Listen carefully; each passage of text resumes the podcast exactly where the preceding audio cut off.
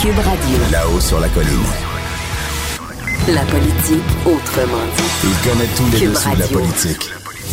L'économie, la santé, le transport. Antoine Robitaille. Là-haut sur la colline. Cube Radio. Bon jeudi à tous.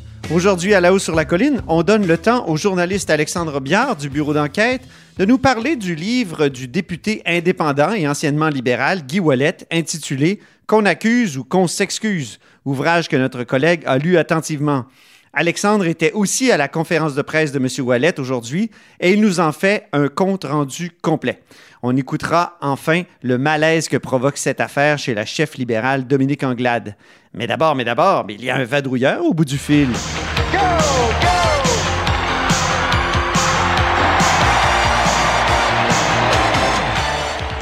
bonjour Marc-André Gagnon, Bonjour Antoine. correspondant parlementaire à l'Assemblée nationale pour le Journal de Québec et le Journal de Montréal. Donc, euh, tu es à quel endroit déjà? Je crois dans Port-Neuf. Oui, je suis dans Port-Neuf, plus précisément à Saint-Raymond, où le premier ministre François Legault rencontrait ce matin euh, des élus justement de la MRC euh, de Port-Neuf.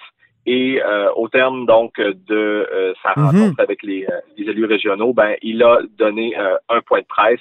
Puis le sujet, le sujet principal, c'est encore une fois la pandémie. Mais on, on a parlé de deuxième vague, je crois.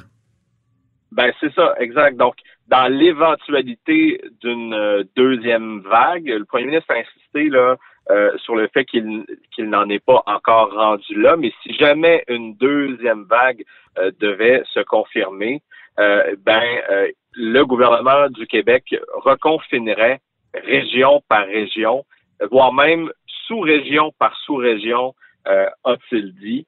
Euh, donc, on comprend qu'à partir d'aujourd'hui, là, c'est de cette façon-là que le gouvernement du Québec va euh, observer l'évolution de la pandémie au Québec, c'est-à-dire par région. Il n'y a pas de hasard. Hier, Antoine, le ministre de la Santé, Christian Dubé, euh, a fait une publication euh, Twitter dans laquelle il annonçait euh, qu'il euh, que, que, que la santé publique donc reprenait la publication de l'évolution des cas de COVID par âge, par région euh, et euh, par milieu. Donc, s'il devait y avoir, par exemple, des éclosions plus importantes dans une région euh, que par rapport à, une autre, ben c'est cette région-là que l'on pourrait confiner plutôt que de reprocéder à que d'y aller avec un reconfinement euh, généralisé là, qu'on souhaite euh, visiblement éviter à tout prix. Actuellement, à Québec, euh, il y a vraiment une éclosion. Est-ce que ça veut dire qu'on va fermer la région de Québec? Que toi et moi, on va être prisonniers? On ne pourra pas aller faire, mettons, du paddleboard dans Charlevoix? ou du vélo. Euh, c'est clair que la, la situation euh, inquiète, euh, la situation de la capitale nationale inquiète le premier ministre. Il y a évidemment cette éclosion qui euh, prend son origine euh, à- dans une soirée de karaoké. Ben oui, Euh, karaoké. Dans, dans- Ça, ouais, ça, dans un bar. ça, puis se passer un cornet de crème glacée, là, c'est un peu la même chose en termes de pandémie, non? Comment? J'ai dit ça, puis se passer un cornet de crème glacée, c'est un peu la même chose en termes de, en pleine pandémie. Tu sais, Ben un oui, karaoké, temps, franchement, Ouais. tu te passes Ben, le en même micro, temps, tout le monde euh, crache dedans, mais ça n'a pas de bon sens.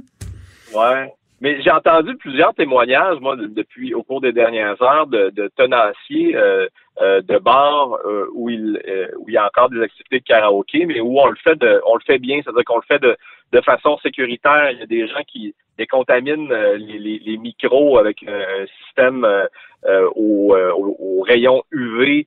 Euh, il y a j'ai entendu aussi l'exemple d'un- bar où ben, on, on- les, les- chaque client se fait remettre sa propre moumoute de micro et peut repartir à la maison avec sa propre moumoute de micro. Alors, et il y en a qui installent des, les chanteurs dans une espèce de, de, de cubicule avec des plexiglas pour être certain que euh, que, que, que, que leur gouttelette, euh, quand ils euh, quand, quand ils s'élancent sur une chanson de Bon Jovi, euh, ne se retrouve pas partout dans, dans l'air et contamine d'autres gens.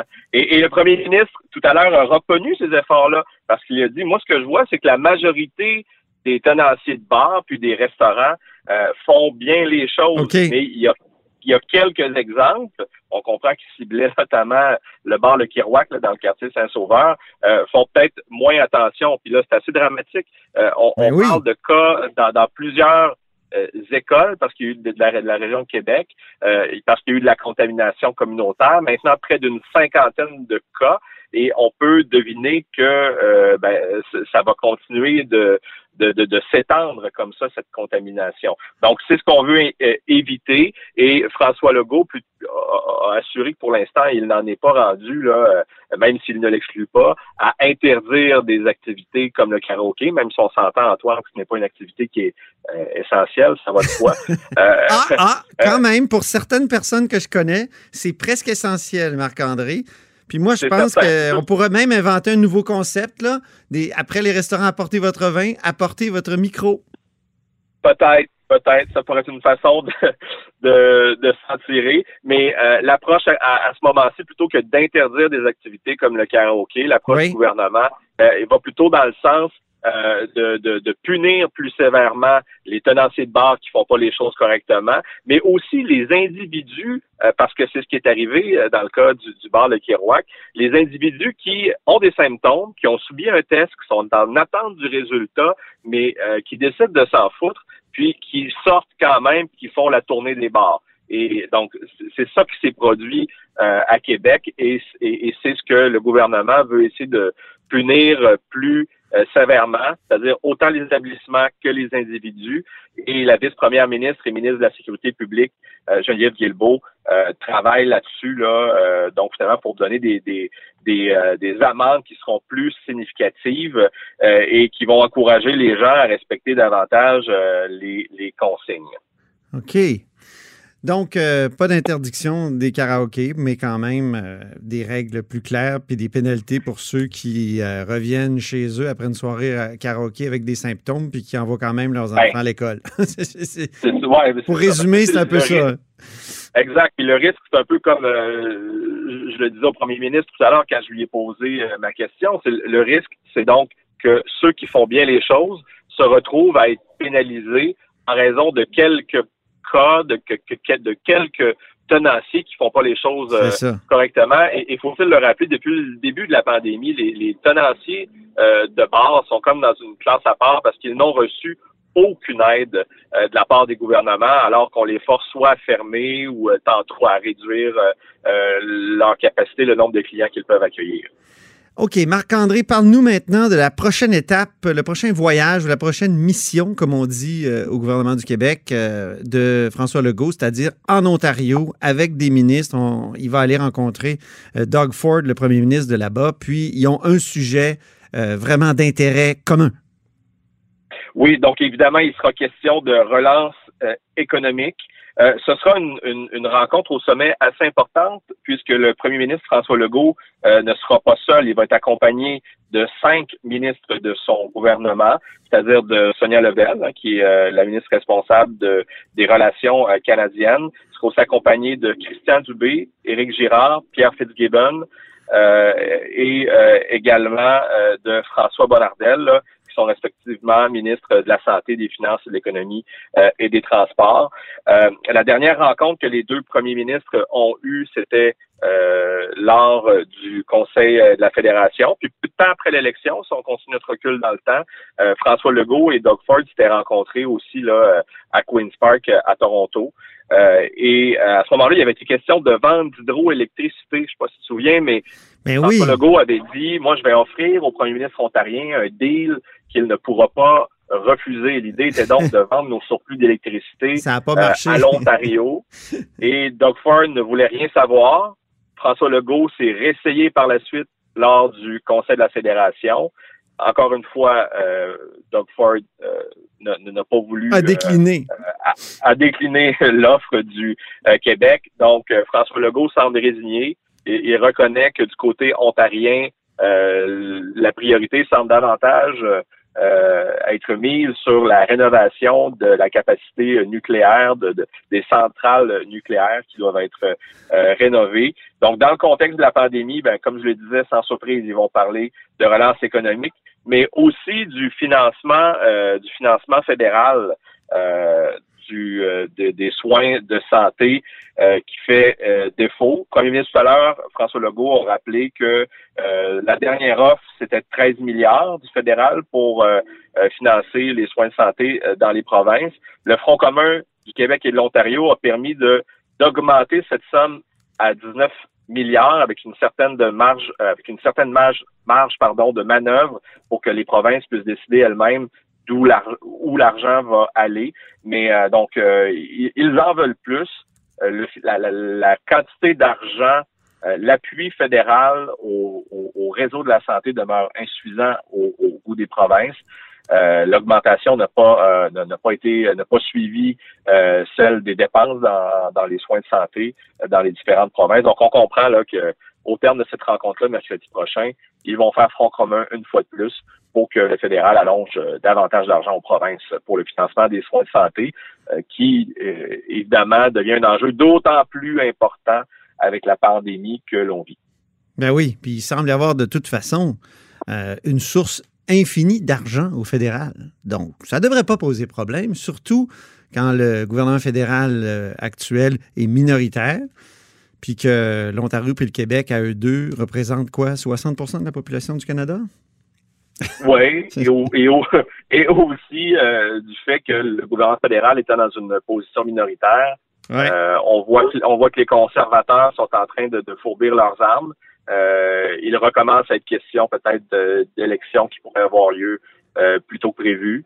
Euh, donc voilà. Parlant santé, Marc-André, je m'inquiète pour la tienne parce que je sais que tu t'en vas chez Tiwi, casse-croûte légendaire de Portneuf où tous les politiciens vont et tous les journalistes quand ils passent.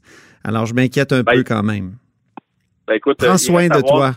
C'est ça. Je ne sais pas si François Legault a décidé de faire un arrêt là aujourd'hui. Euh, c'est ce que je, c'est ce que je vais m'empresser d'aller constater euh, à l'instant, euh, cher Antoine. Je t'enverrai une photo. On veut un reportage complet sur la Galvaude. Merci. Merci. Bonne journée. C'était Marc-André Gagnon, donc comme vous le savez, correspondant parlementaire à l'Assemblée nationale pour le Journal de Québec et le Journal de Montréal. Vous êtes à l'écoute de là-haut sur la colline. C'est Alexandre. C'est encore Alexandre. C'est toujours Alexandre. Et bonjour Alexandre Biard. Bonjour Antoine Rabitaille. Journaliste pour notre bureau d'enquête. Alors Guy Wallet, ce député maintenant indépendant, anciennement libéral, expulsé du caucus d'ailleurs en 2018, puis en 2017, il avait été arrêté par l'UPAC. Il publie un livre, publie un livre qu'il intitule Qu'on accuse ou qu'on s'excuse. Il l'a présenté aujourd'hui à l'Assemblée nationale. Tu l'as lu attentivement, ce livre-là. Tu étais à la conférence de presse. Est-ce que ça jette un peu de lumière sur cette saga qui est pas mal opaque? Mais je pense que l'objectif, c'est effectivement de faire la lumière, par contre, on est quand même euh, devant certaines zones d'ombre qui euh, subsistent euh, concernant les dernières années de Guy Wallet. Mais là, ce matin, on apprend qu'il veut se représenter. Donc, il aime son rôle de député. Moi, j'ai trouvé ça paradoxal parce qu'il nous dit qu'il est un homme brisé, dont il doit rebâtir sa crédibilité, son intégrité, pour employer le mot. Mais il veut quand même représenter. sa vie, ouais. ouais. Oui. Est-ce qu'un homme brisé peut représenter des, des commettants comme il faut? Ben, en tout cas, je pense que de son point de vue à lui, euh, c'est probablement une question de perception à rétablir. Sa conviction qu'il est intègre, je pense que c'est un élément central de ce livre-là. Je pense qu'il ne faut pas euh, occulter le fait que ce livre-là est, un outil de, pédagogie, si, tu veux, mm-hmm. euh, sur, justement son intégrité. Mais c'est vrai qu'il est satisfait, euh, c'est ce qu'il nous a dit, qu'il apprécie son statut de député indépendant à cause de la liberté que ça lui donne et même d'un certain pouvoir, parce qu'on sait que sur le plan des, euh, règles parlementaires... il dit j'ai un veto. J'ai un veto, donc, donc ça, ça a l'air de lui plaire. Donc, probablement que...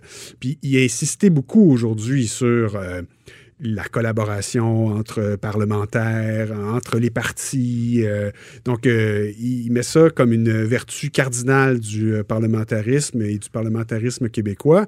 Et je pense qu'on ne peut pas écarter non plus cette analyse-là de sa part des éléments plus controversés sur ce qu'on lui attribue comme niveau de collaboration avec la CAQ. Parce que, rappelons un peu, pour ceux qui auraient oublié, là, la saga Guy Wallet.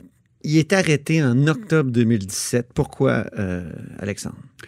Bon, alors, il est arrêté euh, dans le cadre euh, d'une enquête de l'UPAC pour trouver l'origine de fuites d'informations policières, donc de documents tirés des enquêtes de l'UPAC. Puis la fameuse enquête mâchurée sur le Parti libéral. La fameuse enquête mâchurée dont on a parlé abondamment dans nos pages. Mais donc, M.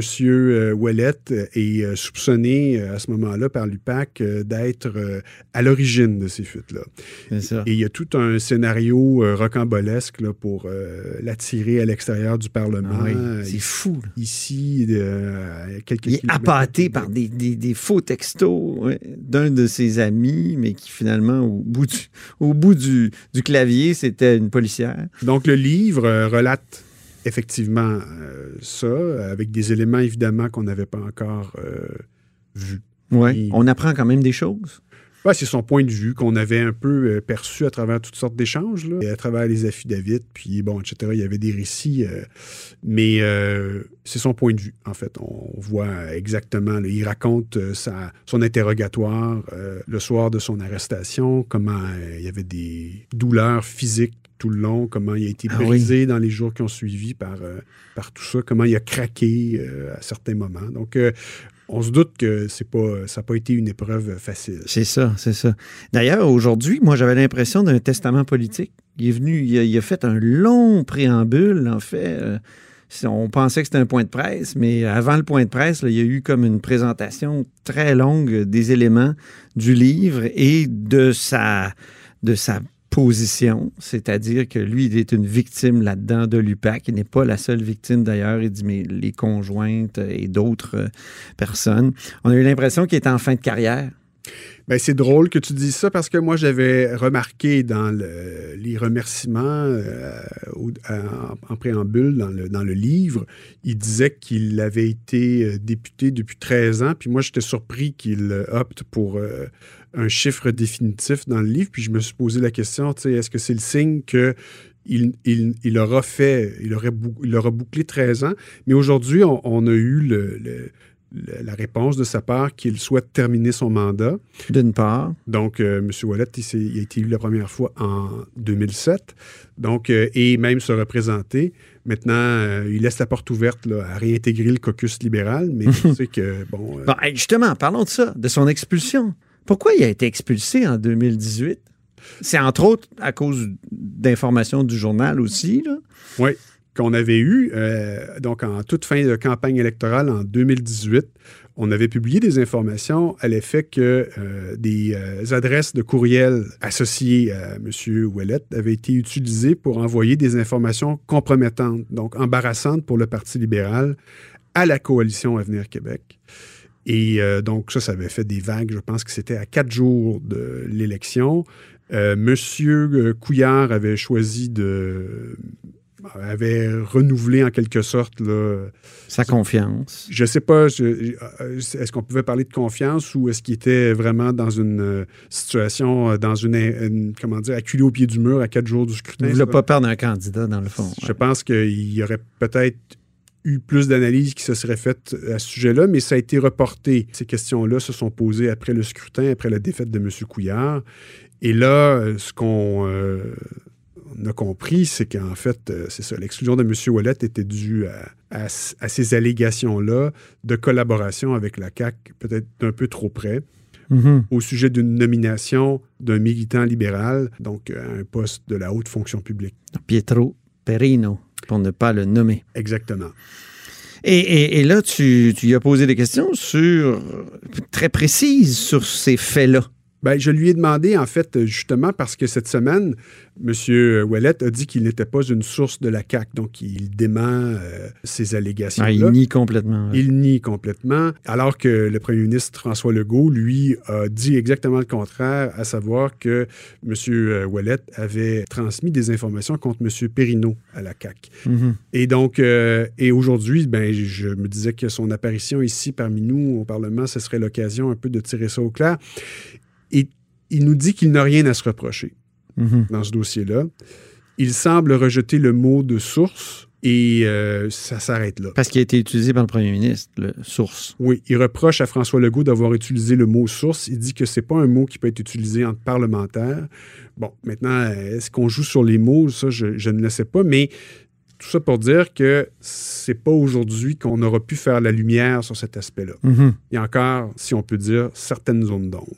À la source de la querelle entre l'UPAC et Wallet, il y a deux interrogatoires euh, de Guy Wallet qui ont été faits par l'UPAC en 2014 au sujet d'une activité de financement. Tu es revenu là-dessus aussi dans la conférence de presse parce que ces deux interrogatoires qui ont fâché Guy Wallet, on a mis en question son intégrité, puis euh, il l'a jamais pris dans le fond. Ce qu'on comprend à lire euh, ce passage-là dans son livre, c'est que il y a eu une forme d'intimidation envers lui. Il dit qu'il a été l'objet de questions agressives des enquêteurs, qu'on l'a insulté, euh, donc euh, et qu'effectivement on a euh, que son intégrité était mise en remise en question par par l'UPAC. Euh, et, ces deux rencontres-là, donc, se sont passées en 2014 concernant un courriel dans lequel il euh, demandait à la directrice du financement du Parti libéral du Québec, Violette Trépanier, si la ministre des Transports, Julie Boulet, pouvait participer à une activité de financement qu'il voulait organiser dans son comté de Chaumédé. Et là, ce qu'il écrivait, puis ça, c'est vraiment une citation, c'est que ça permettrait d'attirer des firmes d'ingénieurs et de doubler ses objectifs de financement. Et donc, les enquêteurs. C'est une logique de financement sectoriel classique, très libérale de l'époque. Où on ciblait des entreprises pour que les euh, personnes qui travaillent dans ces entreprises-là fassent des chèques. Puis après ça, on a appris qu'il y avait des remboursements Mhm. qui étaient faits par l'entreprise. Donc, ce qui constitue un procédé illégal. Donc, cette activité-là, M. Ouellet dit qu'elle n'a jamais eu lieu. Par contre, ça lui a quand même valu d'être interrogé par l'UPAC sur sa vision de ce qu'il souhaitait accomplir avec euh, cette activité-là. Et euh, il s'était contenté, euh, ça lui avait pris deux rencontres avec l'UPAC pour Mhm. être capable d'aligner une réponse, là, parce que la première fois, il n'avait pas été capable de répondre. Il n'avait pas été capable de dire pourquoi il voulait que Julie Boulet vienne. Je lui ai reposé la question aujourd'hui. Écoutons sa réponse. Euh, relativement à votre question, euh, ce ne sont pas mes mots. Ce sont, votre courriel, par exemple. C'est vous qui l'avez écrit. ce ne sont pas mes mots. Factuellement, ce ne sont pas mes mots. Ce sont des mots que j'ai rapportés d'une personne que j'ai rencontrée et à laquelle euh, le- l'enquêteur de l'UPAC, Marie-Hélène Poulain, m'a mentionné que j'inventais des morts. Je l'ai inscrit dans le livre, vous irez le consulter. Cette personne-là que j'ai mentionnée n'a jamais été rencontrée encore par l'UPAC. savoir, M. Wallet, dans ce cas-là, est-ce que vous êtes prêt à dire si ce que vous avez écrit, même si vous dites que ce n'est pas vos mots, ça correspond à la définition du, du financement sectoriel? Euh, je n'interpréterai pas ce que j'ai écrit, je n'ai que rapporté des paroles euh, qui ont été dites par euh, une personne que j'ai rencontrée à la demande du parti. Aïe, aïe, aïe, aïe, aïe. Ouais, ben en fait, C'est- quelqu'un qui cherche à se défiler, là. Ne pas interpréter ses propres propos. euh. Oui, effectivement. Et, mais ce qu'il faut savoir, c'est que le courriel. euh, tant à qui il fait référence dans ce courriel-là? Oui, en fait, il fait référence à Paul Vaillancourt, le frère Ah. de Gilles Vaillancourt. Oh! Donc, euh, c'est ce qu'il dit, c'est que c'est le Parti libéral du Québec qui lui avait désigné M. Vaillancourt pour organiser une activité de financement. Et euh, le courriel, en tant que tel, ne fait aucune référence à M. Vaillancourt. Son nom n'est pas mentionné. Il n'y a pas une citation comme telle. Le, le courriel comme tel est un texte suivi qui semble du cru de M. Ouellet. Donc, c'est important de le préciser. Parce qu'à sa lecture, on a l'impression que c'est quand même lui qui est l'auteur de 100 là. Mais là, il semble Ben dire oui. aujourd'hui qu'il dicté. C'est ce qu'il avait dit aussi là, à l'UPAC. Mhm. Sa version, il maintient sa version. Mais bon, donc euh, moi, j'ai essayé de savoir, euh, est-ce que malgré tout, là, on n'est pas devant quelque chose qui s'apparente à du financement sectoriel? Et je pense que, encore une fois, là, on, on est devant une zone d'ombre. On n'a Oui. pas de réponse. Non, clairement. Comme l'autre question que tu lui as posée, c'est est-ce que quelqu'un qui était dans cette situation-là pouvait présider de façon très euh, sereine la commission des institutions qui devait justement entendre l'UPAC? Est-ce qu'il n'était pas, d'une certaine façon, en conflit d'intérêts? Là aussi, la réponse n'était pas euh, limpide. Ben, C'est-à-dire que moi, je, me posais la question de la charge émotive Hein? Parce qu'on on comprend à la lecture du livre que ça n'a pas été un épisode heureux, Mhm. cette, euh, cette première rencontre avec les enquêteurs de l'UPAC en 2014. Puis là, je me disais, mais est-ce que c'était, comment dire, opportun qu'il continue de gérer ce dossier-là dans ses fonctions parlementaires ou de ou de- d'exiger des comptes en toute, euh, en toute sérénité, justement? Et à plus forte raison que dans le livre, il accuse Lupac et Robert Lafrenière d'être eux autres mêmes en conflit d'intérêts parce qu'ils se représentaient Ben oui. dans une commission parlementaire qui était présidée par euh, M. Ouellet, Mhm. alors qu'au même moment, l'UPAC essayait d'avoir des mandats euh, dans, son, dans son dossier pour l'arrêter. Oui, c'est ça. Et, et donc, ce qu'il laisse entendre, dans le fond, c'est que Lafrenière avait son agenda, euh, faire avancer le projet de loi sur lequel il venait s'exprimer en commission parlementaire pour la création de l'UPAC comme corps de police. Mhm. En, donc en 2017. Et donc euh, aussi son, son enquête sur, sur les fuites de Machurie dont M. Ouellet s'est euh, avéré la cible ensuite. Donc, M. Ouellet, à, cette question-là, est-ce que vous-même, vous n'étiez pas en conflit d'intérêt? Ben, il dit non, j'ai gardé toute mon objectivité. À aucun moment, Mhm. comme parlementaire, euh, il y a eu le sentiment d'être dans une position... euh, En tout cas, c'est un dossier très complexe pour le Parti libéral du Québec. J'ai posé la question, moi, ce matin, à Dominique Anglade, la chef euh, du parti, qui s'en allait en caucus. là. Est-ce qu'elle va réintégrer M.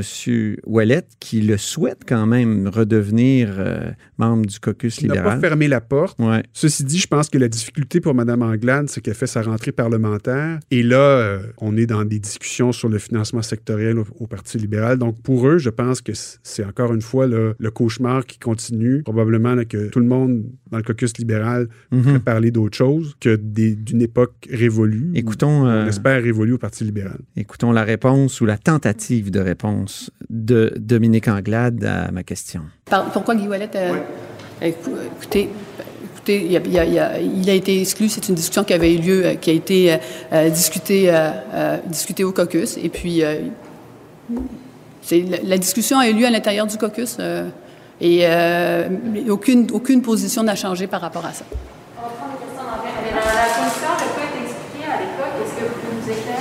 Je n'ai aucun commentaire, je n'ai j'ai aucun commentaire à formuler à ce, à ce sujet-là. Sur ce qu'il dit de vous dans, dans son livre non plus? Je n'ai vraiment aucun commentaire à formuler à ce sujet-là. Donc, il ne sera jamais réintégré? Aucun commentaire à formuler. Il l'avait voulu, le livre? Je n'ai pas. les- mon équipe m'a fait euh, part des, euh, des, euh, des extraits, mais encore une fois, parce que pour être, pour être informé, mais je n'ai aucun commentaire à formuler à ce sujet. Aucun commentaire à formuler. Aucun commentaire.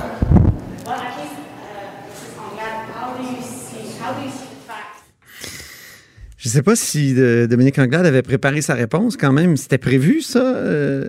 Disons qu'en écoutant la succession de questions qui lui tombent dessus, là, c'est pas surprenant là, que ça arrive aujourd'hui, ben, je pense que elle avait l'air dans les câbles. Merci beaucoup, Alexandre Robillard, journaliste euh, à notre bureau d'enquête. Merci. Cube Radio.